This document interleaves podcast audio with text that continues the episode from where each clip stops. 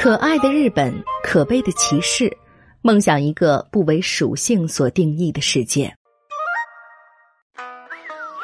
我们看日剧、追日番、爱动漫，称呼新垣结衣为老婆，但对于一衣带水的日本，我们还知之甚少。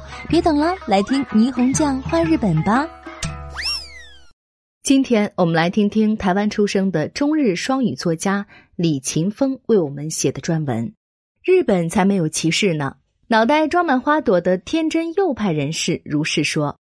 日本是歧视大国，对社会失望的消极左派人士如是说。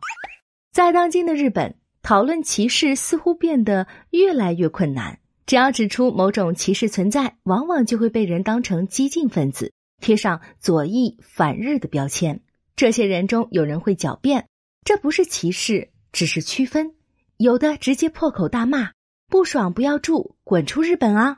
但无论世界的任何地方，歧视都是存在的。指出歧视的存在，不见得就是在攻击他们。就像一个桶子里有东西发臭，那么即使你盖上盖子来掩盖臭味，桶中翻搅的恶臭总有一天会满溢而出。然而，现在的社会似乎，即使令人不悦的恶臭满溢出来，人们似乎也只打算视而不见，或是只想去喷上气味浓烈的香水加以掩盖。这样的社会氛围相当令人不安。若有什么东西已经腐烂发臭，那么尽快把臭味的出处清理干净，这大概才是正确的解决方式吧。对于日本，我既不打算无条件的拥护，高呼些“美丽国家日本”的口号加以赞扬。也不打算无视此地的许多可爱的人们，而一味的贬斥其为歧视大国。我曾窥见过人类的温暖光辉，也曾承受过令人愤怒甚至落泪的歧视。异乡成为故乡的瞬间，试图逃离台湾旅居日本，还是我二十岁刚出头时的事情。从十几岁到二十三四岁那些年，我在台湾承受了多种不同形式的暴力。度过了许多与世孤绝的黑暗夜晚，无奈的忍受着与生俱来的性别界定，许多记忆的疤痕尚未痊愈。现在回想起来，仍不禁泛泪。为了逃离那个环境，我来到日本，终于呼吸到一点点自由的空气。要说我受到的救赎有多大，真是无以言喻。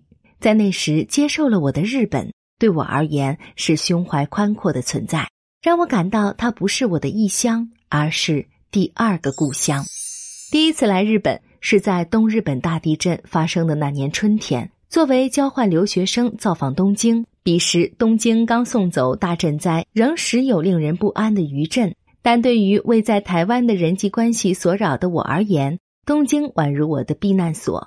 在一个没有人认识自己的异地生活，虽然有时会感到寂寞，但同时又令我感到相当舒适。我并不讨厌与人相处，而是害怕与人有过多的交集。东京人在与他人来往时，倾向于保持适当的距离，避免太过粗鲁的踏进他人的私密领域。我非常喜欢这样的距离感。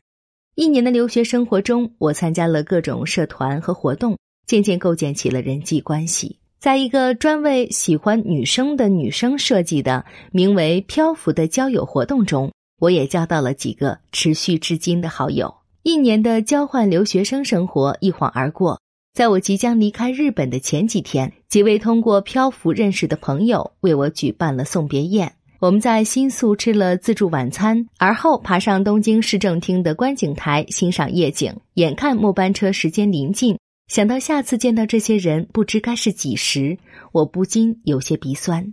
临别之际，他们中的一位对我说的一句话令我至今难忘：下次你再来日本时。我就不说欢迎你来，而是欢迎回来喽。对我而言，或许那正是异乡成为故乡的瞬间。我打定主意，我一定会再回到日本的，即使成为第二故乡，外国人还是外国人。一年半后，我重又登陆了日本，一待便持续至今。在第二故乡日本的生活，转眼已过了六年。蓦然回首，我发现我对东京的熟悉程度以及留恋程度已大过台湾的任何一个城市。由于日语流利，外表也与日本人并无二致。在东京生活期间，我鲜少意识到自己的外国人身份。日本社会确实存在着诸如外国人打工受欺压、技能实习生工作环境恶劣、生活犹如奴隶这类事态，但我也很庆幸自己没有经历这些情况。即便如此，我仍然在某些场合亲身感受到了对外国人的歧视，特别是租房子的时候。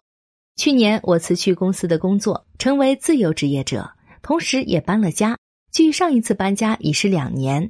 原本的住所是公司宿舍，所以省去了自己找房子的辛劳。因此，我几乎都忘了这个国家的租房市场里存在着根深蒂固的外国人歧视问题。当我要找房子时，尽管我有永久居留权，尽管我日语流利，尽管我曾在有名的大公司工作，但仍然多次在询问房屋情况的阶段就被谢绝入住，仅仅因为我是个外国人。我好不容易找到性价比高且接受外国人入住的房间，却又在保证公司的费用上出了问题。不动产公司告诉我，他们公司规定外国人需通过与日本人不同的保证公司办理手续。面向日本人的保证公司费用为房租的百分之五十，而外国人则是百分之百。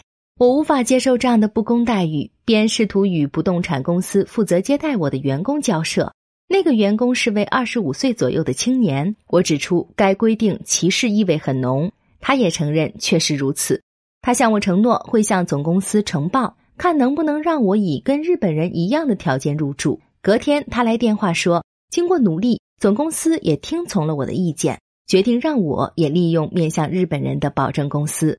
这样，房东同意了，不动产公司同意了，我这个租房人自然也没问题。本以为可以签租约了，却没想到又被保证公司打了回票。那间保证公司名为全宝联株式会社，听说是业界规模最大的保证公司。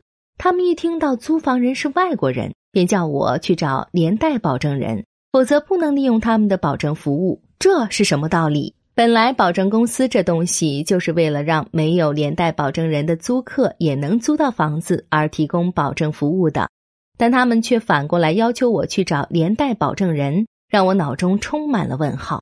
而且他们的理由就是我不是日本人。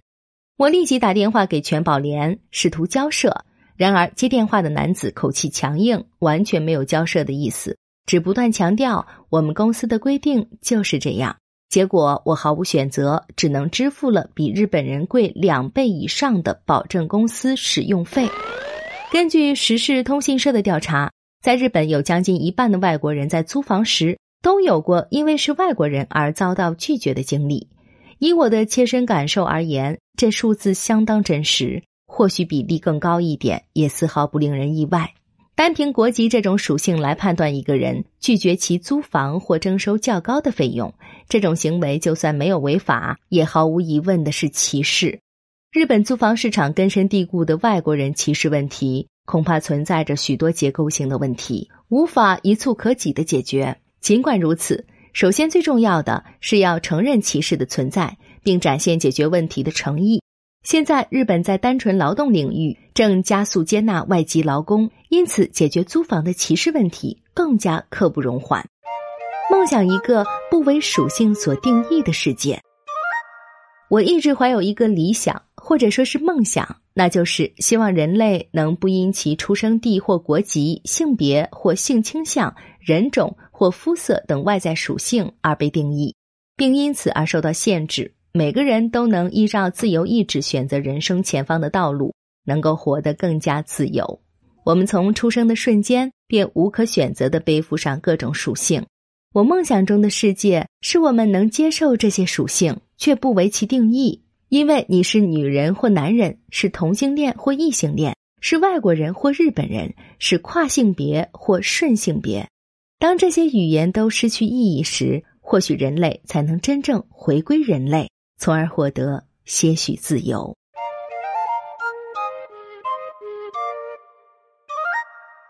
更多信息，请看日本网三 w 点 nippon 点 com。